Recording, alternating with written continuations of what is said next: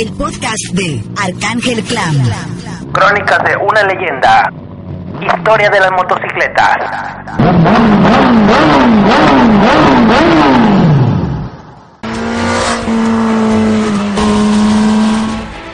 La Suzuki GSX R1000, una motocicleta que ha redefinido lo que es una moto deportiva. GSXR es una institución. Antes de que Suzuki pudiera construir su primera moto, la compañía tuvo que reinventarse completamente. Cien años atrás, Suzuki hacía los mejores telares industriales del mundo. Yo no tenía idea. Creía que solo hacían motocicletas. Hoy son famosos por sus motocicletas, pero hace un siglo eran famosos por sus máquinas para confeccionar telas. Todos necesitan ropa y creo que en esa época había un buen mercado. Los telares Suzuki eran máquinas de precisión usadas para crear telas complejas. Y hoy esa precisión continúa en su línea de producción de motocicletas. Es increíble para mí lo rápido que ensamblan un motor. Nunca podré entender cómo lograron que todo estuviera tan bien organizado. ¿Por qué la compañía de telares Suzuki entró en la bancarrota? ¿Y cómo una compañía de telares se reinventó a sí misma? Como fabricante de motocicletas, introduciría las carreras al mundo.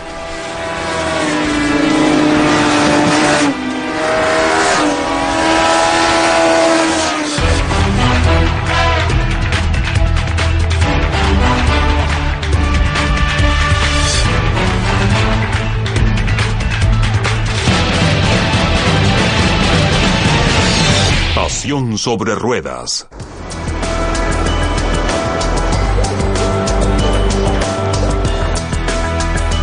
Hamamatsu, Japón, una ciudad que pocos turistas visitan, aun cuando está a solo 240 kilómetros al sur de Tokio.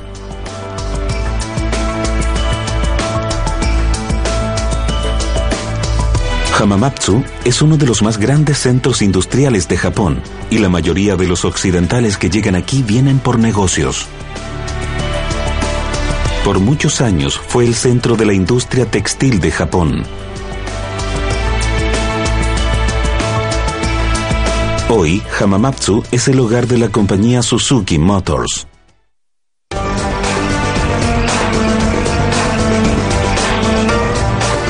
Con una población de 600.000 habitantes, Hamamatsu está lejos de ser la pequeña villa costera que fue en 1909. El año en que Michio Suzuki fundó la compañía de textiles Suzuki. En su niñez, Michio Suzuki observaba a su madre y a otras mujeres de su villa fabricar telas a mano, laboriosamente. Creció prometiendo solemnemente crear una máquina que facilitara el trabajo. Y lo hizo.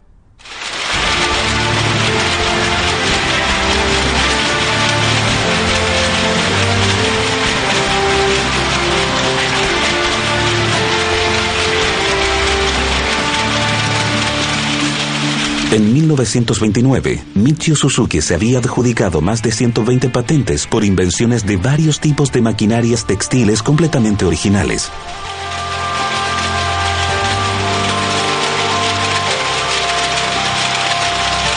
Los telares Suzuki eran tan buenos que la compañía sobrevivió a la destrucción de la Segunda Guerra Mundial, incluso prosperó en los tiempos de la postguerra.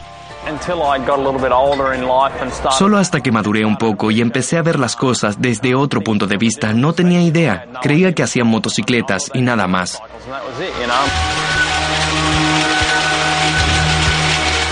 Por casi 50 años, los telares Suzuki eran lo mejor que se podía comprar y se vendían en todo el mundo.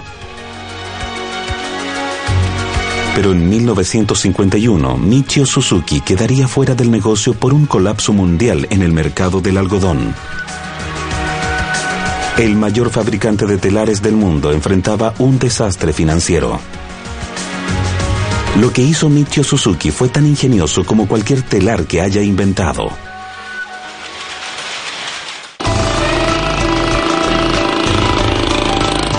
En 1952, a la edad de 64 años, Michio Suzuki puso su mirada en un nuevo artefacto mecánico, reinventándose a sí mismo y a su compañía en el proceso. Una compañía industrial con mucha tecnología avanzada para su época y con mucho olfato para los negocios. Es interesante que fueran capaces de transformar esa compañía de telares y esa tecnología en algo que beneficiaría a la población de Japón durante la posguerra.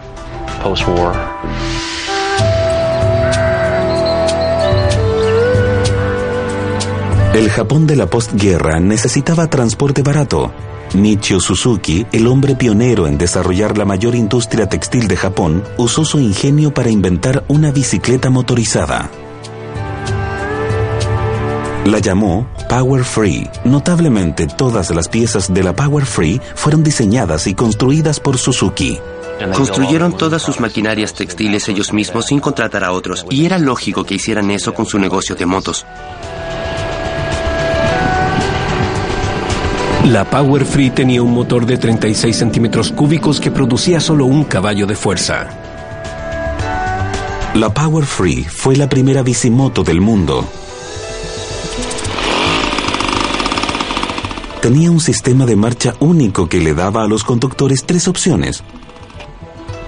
Funcionar como una bicicleta o que el pequeño motor lo ayudara un poco o dejar de pedalear y que el motor hiciera el trabajo. El motor de dos tiempos funcionaba cuando necesitaba subir una colina o recorrer una larga distancia. Es muy interesante ya que el mercado es el mismo que el de las bicicletas. Una bicimoto normal era exactamente lo que Suzuki construía a comienzo de los 50.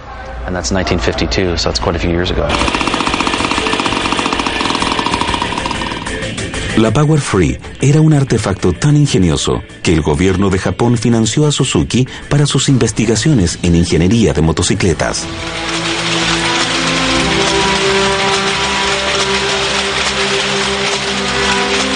La era de la compañía Telares Suzuki había terminado y la compañía Suzuki Motors había nacido.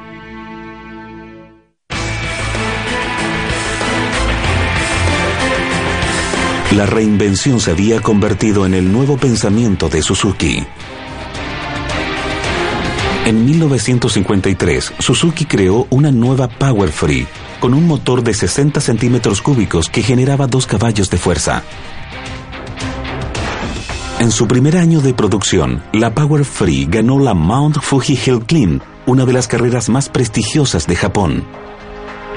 Como una oruga convirtiéndose en mariposa, Suzuki se había transformado de nuevo. Ahora era una compañía que no solo estaba creando vehículos de transporte práctico, sino que estaba empezando a correr. El ADN de Suzuki es lo deportivo y las carreras.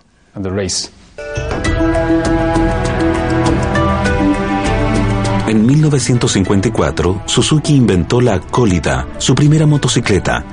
Dos años después, en 1956, modificaron el diseño, dándole a la Colida un motor más grande de dos cilindros. Para 1959, era tiempo para Suzuki de probarse a sí mismos y a sus máquinas con lo mejor que Japón podía ofrecer. Así pusieron a la Colida a competir.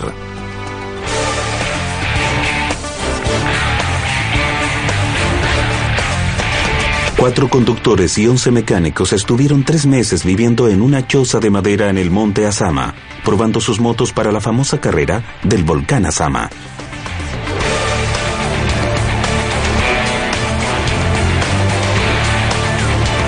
A fines de los 50 en Japón, habían 200 compañías construyendo motocicletas. Respondían a la creciente demanda por el confiable transporte en dos ruedas.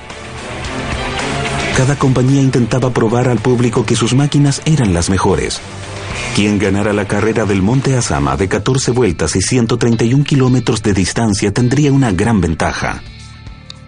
En primer lugar, la imagen de nuestras motocicletas es que son deportivas y también son maniobrables. Y eso proviene de la experiencia de una carrera.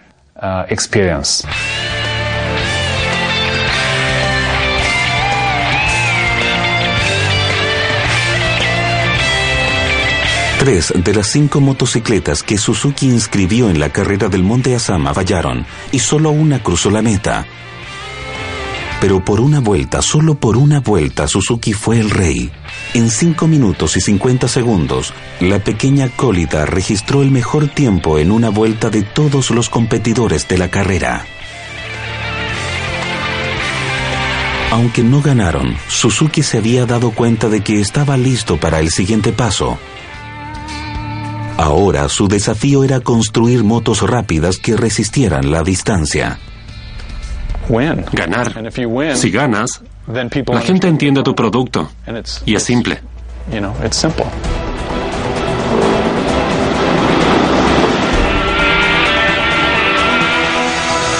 A fines de los 60, Suzuki reinventaría sus motos de carrera con la ayuda de un asesor inesperado, un corredor y diseñador alemán llamado Ernst Degner. En 1961, Degner y su familia habían escapado de Berlín Oriental escondidos en el maletero de un automóvil. Solo unas semanas después, la administración de Suzuki lo conoció en el Grand Prix sueco y lo contrató de inmediato. Querían la ayuda de Degner para promocionar sus motos en Occidente. Esperaban que su experiencia ayudara a Suzuki a ganar en lo que era la carrera de motocicletas más importante del mundo. La isla de Man, Titi, nosotros comenzamos a comercializar internacionalmente motocicletas a partir de la carrera Isla de Man. Uh, Para Suzuki, correr es algo fundamental.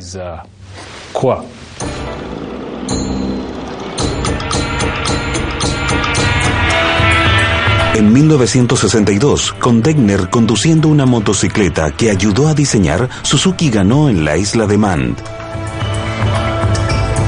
Sabiendo que la demanda por nuevas motocicletas crecía en los Estados Unidos y Europa, Suzuki decidió que debía aprender todo lo necesario acerca de carreras y reinventar su próxima motocicleta.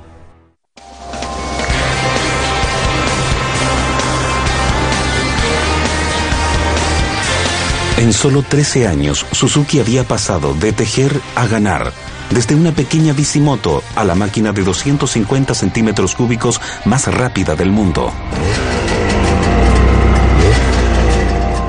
En 1965, Suzuki creó la T20.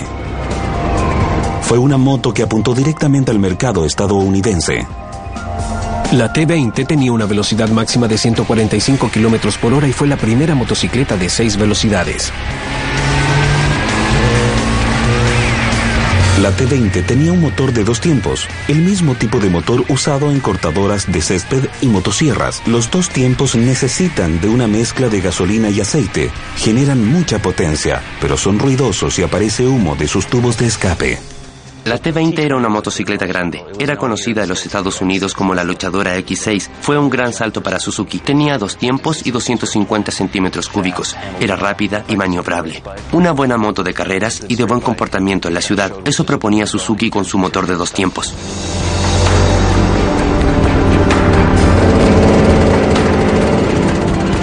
Para 1968, Suzuki había doblado el tamaño de su motor a 500 centímetros cúbicos, el motor más grande de dos tiempos hasta hoy. Llamada T500, la nueva moto llegaba hasta 177 kilómetros por hora.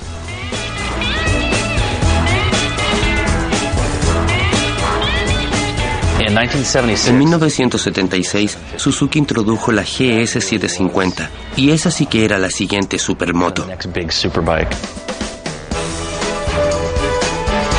Una vez más, Suzuki se había reinventado a sí misma, solo que esta vez la reinvención de la compañía presagiaba la era de la motocicleta deportiva moderna.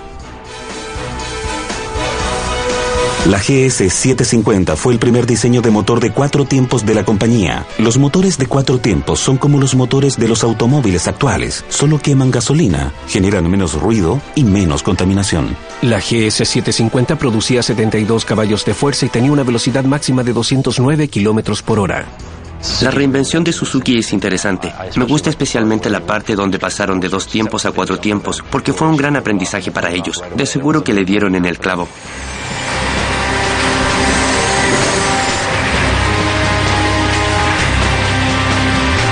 En 1982, los ingenieros de Suzuki comenzaron a trabajar en una nueva motocicleta de 750 centímetros cúbicos que cambiaría la imagen de las motocicletas para siempre.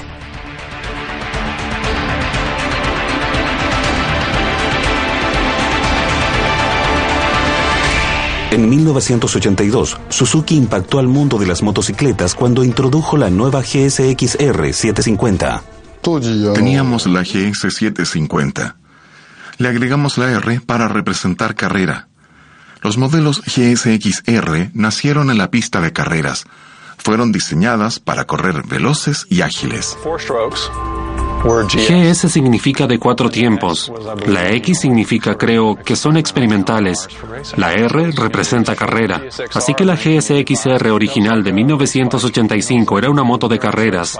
Era resistente, tenía luces, podría correr en Bordeaux o en Le Mans, y ahí estaba. No solo era una innovación en el diseño, sino que una máquina sorprendente. La GSXR 750 pesaba 47 kilogramos menos que la moto que reemplazó. De la noche a la mañana, Suzuki había redefinido la moto motocicleta deportiva. El nivel de desempeño que tenía esa moto cuando salió hizo que el mercado de las motocicletas deportivas y toda la industria se elevara al nivel que tiene ahora. En ese tiempo, las motocicletas de carrera tenían características que las de ciudad no tenían, como carenados completos, marcos de aluminio y frenos poderosos.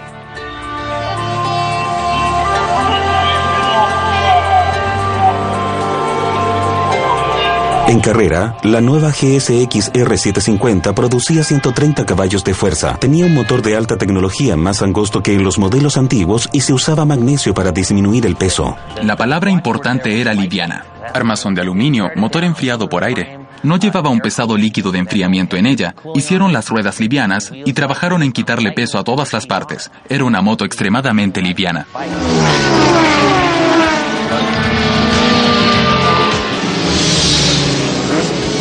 La GSX-R 750 fue un éxito inmediato en la pista de carreras, pero no en cualquier pista.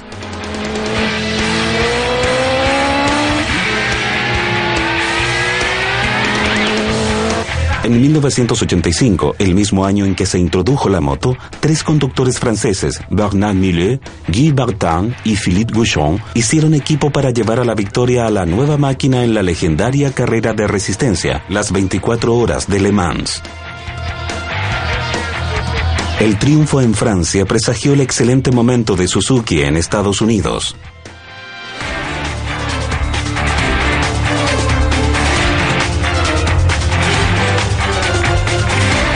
En 1988, la GSX-R 750 ganó la carrera de Daytona 200 con un joven tejano llamado Kevin Schwantz. La nueva GSX-R 750 era la moto perfecta para Schwantz. Creo que un chico de 22 o 23 años que intentaba probarle al mundo que podía correr una motocicleta y una increíble moto deportiva como la Suzuki GSX-R simplemente hacían una excelente pareja.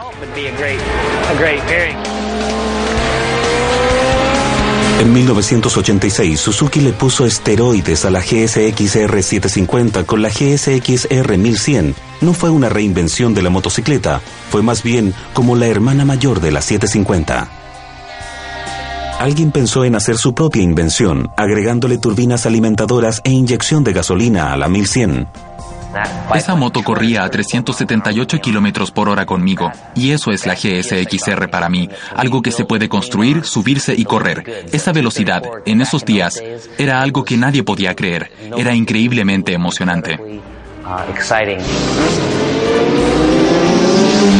La GSX-R 750 todavía era una moto insuperable en la pista y en la calle, pero al llegar los años 90, Suzuki necesitaba una motocicleta más liviana, más rápida y más potente si quería continuar compitiendo. ¿Y qué hicieron? Decidieron reinventar la GSX-R.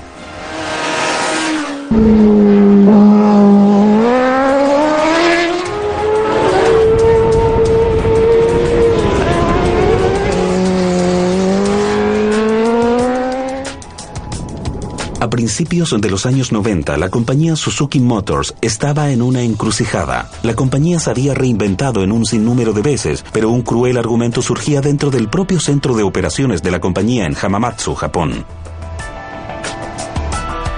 ¿Debía la compañía construir la llamada moto deportiva de peso mediano con un motor más pequeño de 600 centímetros cúbicos? Las motos deportivas de peso mediano llegaban a los clientes en tiendas, pero no generaban muchas ganancias. Había una pérdida de liderazgo en la mayoría de las compañías.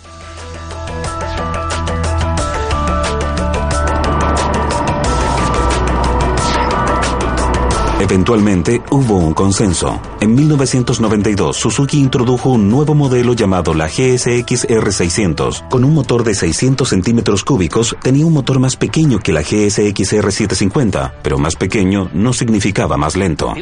Puede que la gente no recuerde que la GSX R600 fue la primera 600 verdadera que salió. Las 600 siempre fueron poco maniobrables, no tenían suspensión ajustable, no tenían buenos pedales, etc. Simplemente no eran lo más importante para muchas compañías, pero Suzuki decidió, pongamos suspensión ajustable en la 600 y realmente lideraron el mercado con la GSX R600.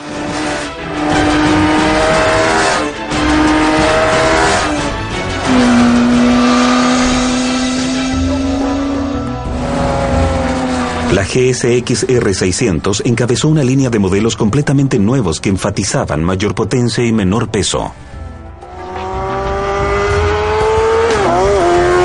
Te subes a una 600 y tienes esta moto más liviana. Te reanima. Se siente mucho más fácil cambiar de dirección. Se siente con un tamaño más humano. Si has conducido una, pareciera que estuvieras bailando con ella. Quiero decir, es como una compañera.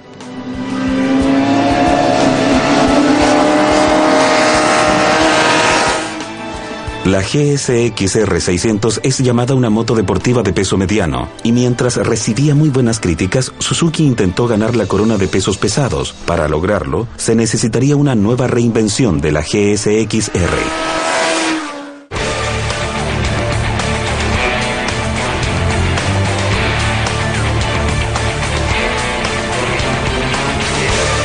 En 2001, Suzuki hizo público un rumor largamente escondido le mostró al mundo la GSX R1000, una motocicleta que había estado en desarrollo por tres años. Mucha gente no sabe cómo se construye una motocicleta.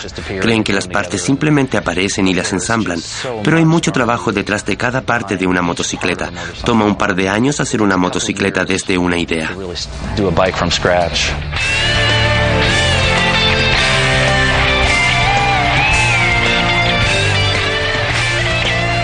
La primera GSX R1000 cambió el panorama instantáneamente. La moto tenía un motor de 988 centímetros cúbicos que producía asombrosos 160 caballos de fuerza y ofrecía un desempeño como el de un Ferrari por una fracción del precio. En el asiento, cuando la conduces, no puedes creer que sea una mil, porque es impactante lo severo que acelera.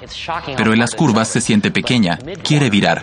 Puedes cambiar de dirección en las curvas si lo requieres. Se mantiene en la línea.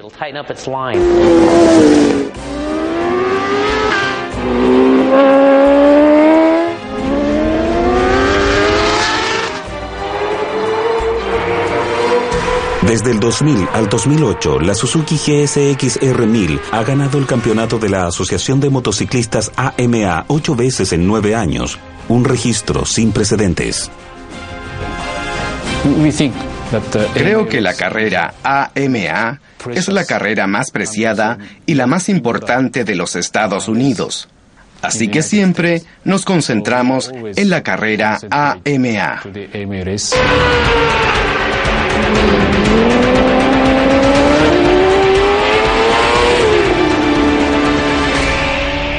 GSXR es una institución. Introdujo las carreras a las masas. Una moto con luces que realmente está a la venta a un precio que puedes pagar. Vas y la compras. Es maravilloso. Para describir la GSX R1000 faltan palabras. Necesitas ver a alguien como Matt Madlin conduciéndola y podrás ver que pueden hacer casi cualquier cosa en ella más rápido que cualquiera.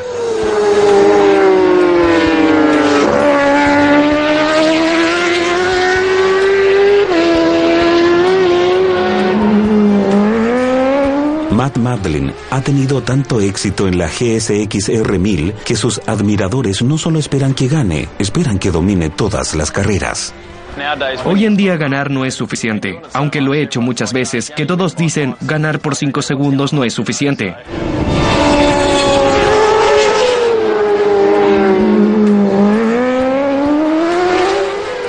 La presión más intensa sobre Madlin proviene del mismo Madlin.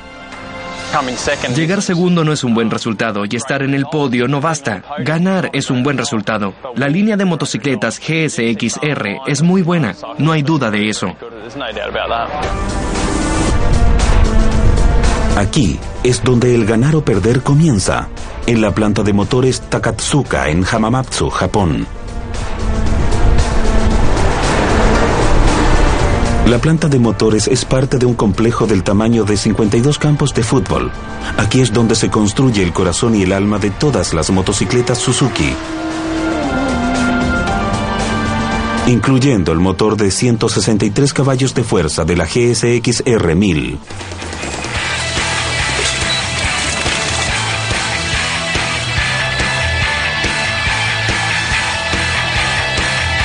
Durante su máxima producción, la línea de motores trabaja día y noche. 932 trabajadores ensamblan 1.800 motores todos los días, lo que se traduce en 700.000 motores al año.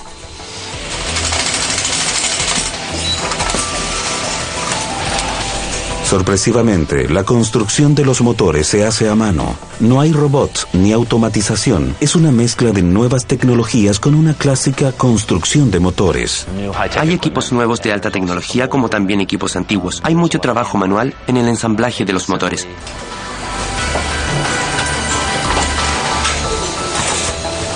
Hay 24 estaciones diferentes a lo largo de la línea de ensamblaje.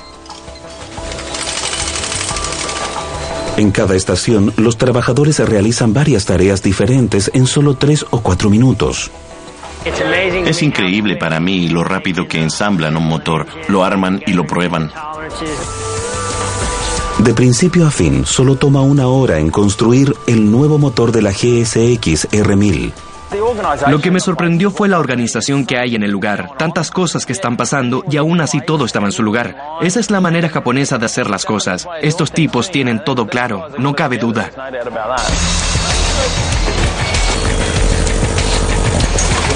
El paso final en la línea de ensamblaje del motor es una prueba de compresión. Suena casi como si el motor estuviera funcionando, pero no es así. Un motor eléctrico está girando el motor. Lo que suena como un sistema de tubos de escape es realmente el sonido de un manómetro que mide el flujo de aire dentro del nuevo motor.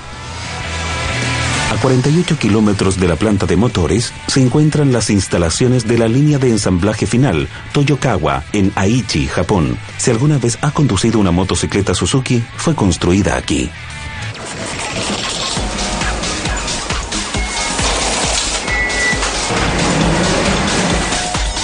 El ensamblaje final parece fácil, pero no lo es. Hay más de 300 componentes diferentes que deben ser ensamblados para construir solo una GSX R1000.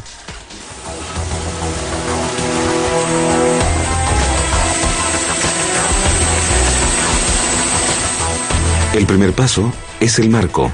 Cinco piezas de aluminio son soldadas por un robot. Es casi el único proceso automatizado en toda la fábrica. A partir de este punto, casi todo será hecho a mano.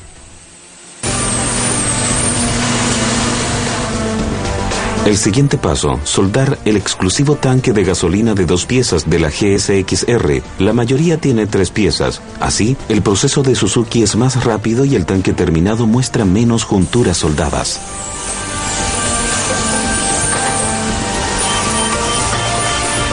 Cada nuevo tanque es presurizado con aire, volteado una y otra vez y sumergido en una bañera con agua. Buscan burbujas de aire, lo que indicaría que el tanque tiene una fuga.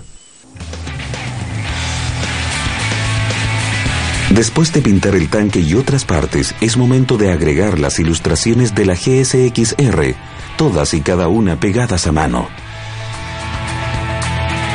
No hay burbujas ni rayas en las ilustraciones, y si alguna vez ha intentado pegar un autoadhesivo sin burbujas de aire, sabrá lo dificultoso que es.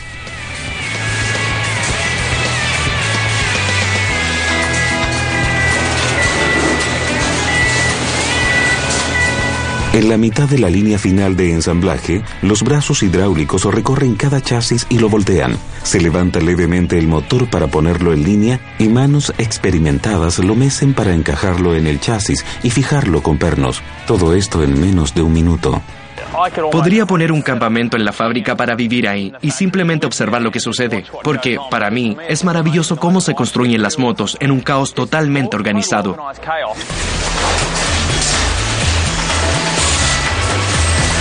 La rapidez y la eficiencia de toda la fábrica son impresionantes. Para mí es casi increíble ver una moto de carreras correr, correr por una pista de carreras y mirar esos tipos cada 10 o 15 segundos que saben exactamente lo que tienen que hacer, poner los pernos del motor y todo en su lugar. Es como una máquina muy bien afinada, es muy parecido a una moto de carreras.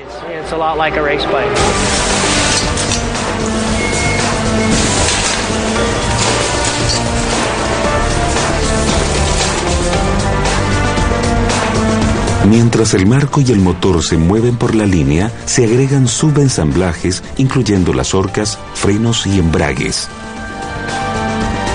Se ensamblan los paneles de la carrocería. Otra nueva GSX-R 1000 está casi lista. Te paras ahí y ves la línea donde no hay nada. Y luego ves la misma línea unos minutos después con una moto terminada. No puedes creer que estos tipos las construyen una tras otra.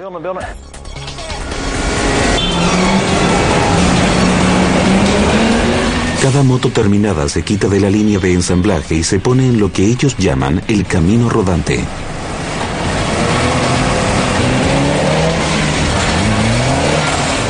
Se enciende el motor por primera vez y se hacen girar los engranajes. La moto se conecta a un dinamómetro que mide el desempeño del motor y su potencia. Siempre hay tipos corriendo. Vienen, se suben y la encienden. Sí, está bien. Se bajan, van hacia la escena. Aparece otro tipo corriendo y se sube a la siguiente. Eso sucede cada 30 segundos. Es como, no lo creo. Este tipo podría correr una maratón todo el día. Cuando la prueba termina, un técnico conduce la moto al área de despacho. Es la primera vez que esta GSX R1000 es conducida como una motocicleta real. En el muelle de carga, las nuevas motos son colocadas en armazones de metal, son soldadas y embaladas en cajas de cartón. Rápidamente son trasladadas y cargadas en camiones cuyos motores permanecen encendidos para no perder ni un minuto. A fines de 2007, 873.000 GCXR han sido entregadas alrededor del mundo.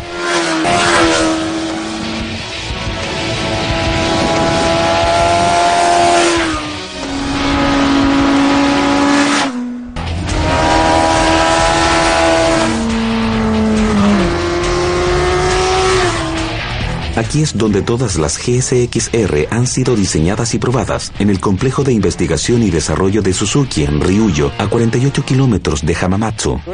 Estamos en el lugar de pruebas de Suzuki.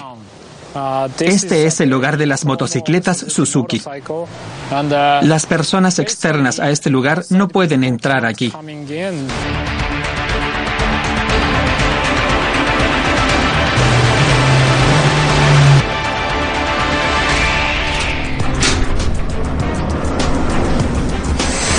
Suzuki no permite fotografías del complejo, pero abrió las puertas de su centro de pruebas de motores.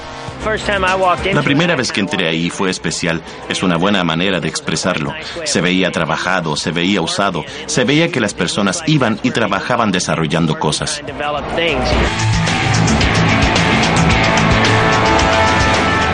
El motor de la GSX-R fue diseñado y probado aquí.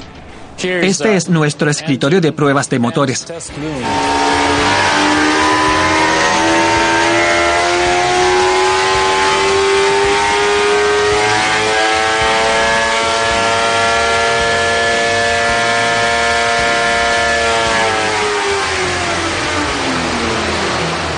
Con el motor armado para una prueba, las computadoras miden revoluciones por minuto, temperatura del agua, mezcla de gasolina y de agua.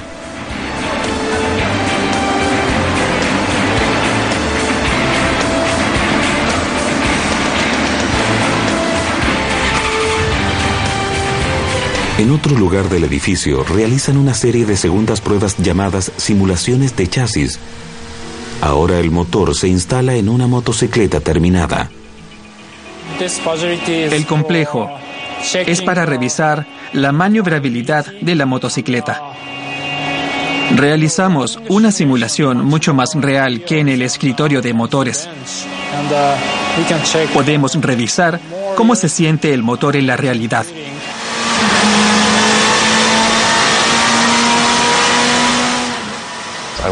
Siempre me intrigaba qué cantidad de pruebas, cuántas horas de trabajo en ingeniería, de pensar y de probar se necesitan para hacer una motocicleta.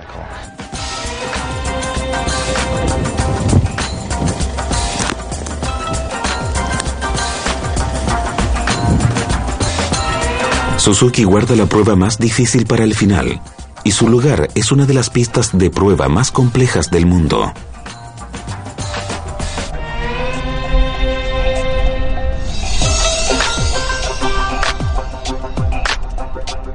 El complejo RD de Ryuyo incluye una pista de 6,4 kilómetros de distancia. Dos de sus siete curvas son curvas de alta velocidad. Aquí es donde los conductores de la compañía exigen cada nuevo modelo hasta el límite. Prueban las motos en la pista, entran, quitan cosas, ponen cosas, luego envían al conductor de pruebas nuevamente a correr. Vueltas, vueltas y más vueltas. Vuelven a entrar, cambian otra pieza, la quitan. Ahí es donde comienza todo.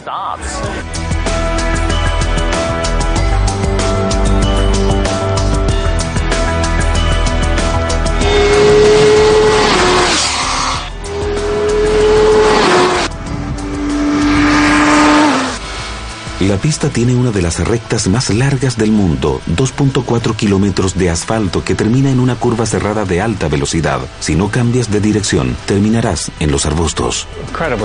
Es una pista increíblemente peligrosa. Hay muros en todas partes. Alcanzas una gran velocidad en la recta. Te mantienes corriendo en sexta velocidad durante la recta. Como si estuvieras mirando tu reloj. Es muy larga. No sabes dónde está la curva. Es difícil sentarse ahí a 282 kilómetros por hora. Pero aún así, esta pista de pruebas es algo impactante. Es una experiencia increíble saber que Kevin Schwantz probó todas sus motos GP ahí. Fue una oportunidad maravillosa y un sentimiento increíble tener la oportunidad de estar ahí donde sabes que todas las motocicletas de carrera Suzuki tuvieron su primera conducción real, en el mundo real.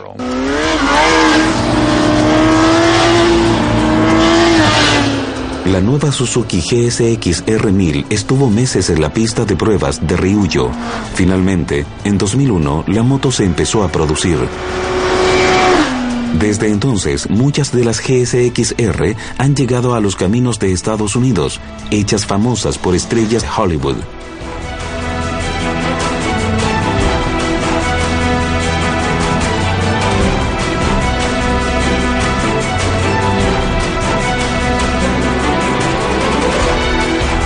Malibu, California, está a más de 9.000 kilómetros de Hamamatsu, Japón. Es el hogar de surfistas y celebridades. Pero lo que verdaderamente hace especial a Malibu no es la zona costera, son las montañas que se levantan desde la costa y los caminos entre cañones esculpidos a través de estas montañas.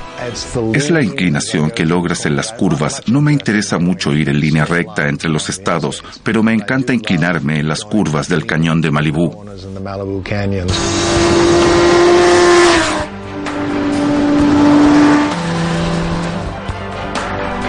Los cañones de Malibú están por sobre los mejores caminos de motocicletas en los Estados Unidos.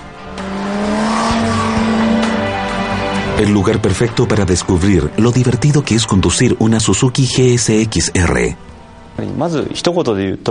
Para mí las motos deportivas son las motocicletas más divertidas para conducir. Te sientes cortando el viento, sientes que eres uno con la moto.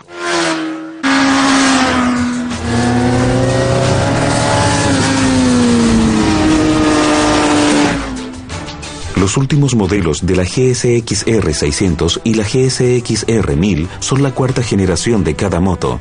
Suzuki reinventa la línea de modelos todos los años. Lo que me sorprende de la Suzuki GSX-R 1000 es lo que te hace sentir lo potente que es, lo rápido que puedes correr y el poco esfuerzo que se requiere. No es exactamente fácil. Quiero decir, debes estar atento. Tienes una motocicleta de 163 caballos de fuerza que pesa 195 kilogramos, lista para correr.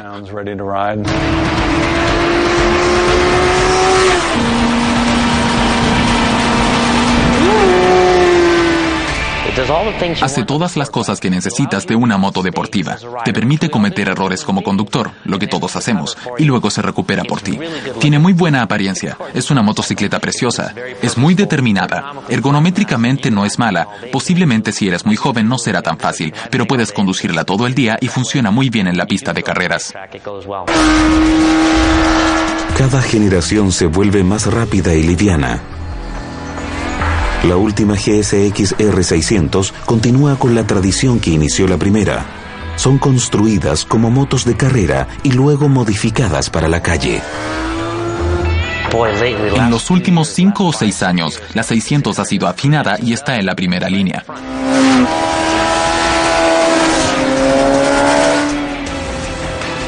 La GSX R600 vende más que cualquier otra motocicleta en Estados Unidos, 20.000 motos al año. Para su clase, tiene un enorme desempeño. La GSX R600 tiene 110 caballos de fuerza y una velocidad máxima de 254 kilómetros por hora. Comparada con la GSX R1000, la 600 es más pequeña y más fácil de conducir. Si te subes a una 600, no es tan intimidante porque no tiene ese torque cuando aceleras y pierdes el agarre. Si estás al límite, puedes perder el control en cualquier momento. Estas no tienen ese torque en la parte de abajo que te hará salir disparado y hacer que la rueda se comporte como ¿qué es eso?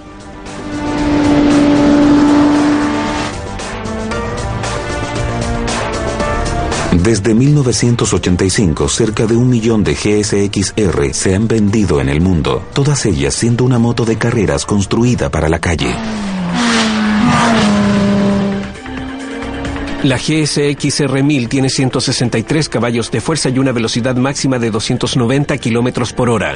Suzuki tiene una larga historia con esa clase de motocicletas y las han estado construyendo para los motociclistas por tanto tiempo, perfeccionándola para carreras y todo lo que eso conlleva.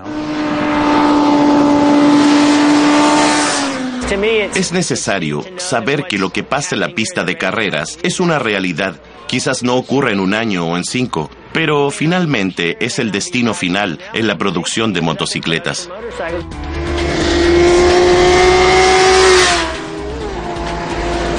Ambas, la GSX R600 y la GSX R1000, usan computadoras incorporadas desarrolladas para carreras que cambian la potencia que genera el motor. Nuestro último desafío fue adoptar otra característica de nuestras motos de carreras para usarlas en motos de ciudad. Se llama selector de modo de conducción y permite cambiar las características de potencia del motor para satisfacer diferentes condiciones de manejo.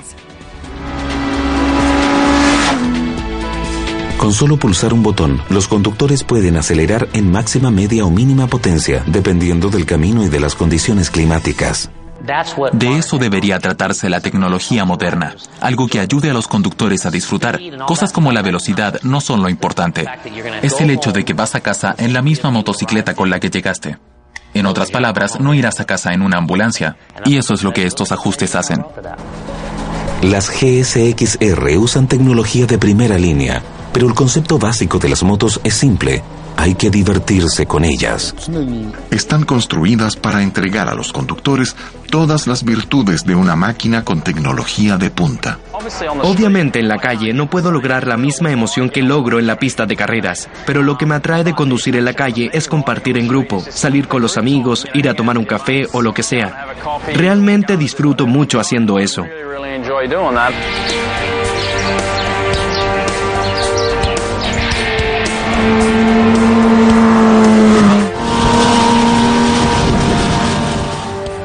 La GSX R1000 combina todo lo que Suzuki ha aprendido por casi medio siglo de carreras.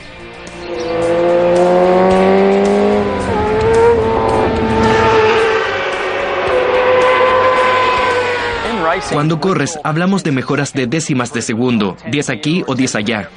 Esas décimas de segundo son importantes. La última GSX R1000 no es mucho más lenta que una moto hecha solo para carreras. Millones de dólares se gastan en prototipos de motocicletas, pero con la GSX R1000 producida en serie, cualquier persona puede ir y comprarla por una baja suma de dinero. Y solo es tres segundos más lenta en una vuelta. Es nada. La motocicleta de carreras cruza la línea de meta y luego, uno, dos, tres, ya pasó la moto de ciudad.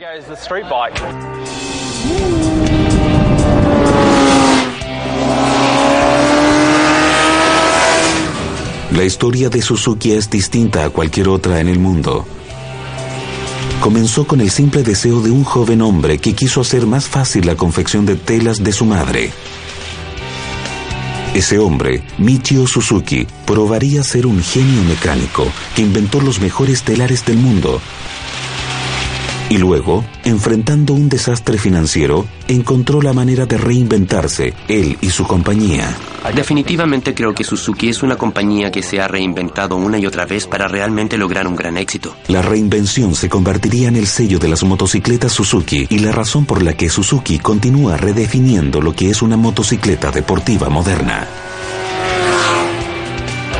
Conduje una motocicleta cuando tenía tres años. Meses después, cuando comencé a conducirla más seguido, se derramó gasolina en ella y comenzó a incendiarse. Mi papá me persiguió con un balde de agua lanzándola sobre la moto. Mi mamá pensó, espero que se desaliente con esto. Pero a lo que se apagó el fuego, me subí inmediatamente.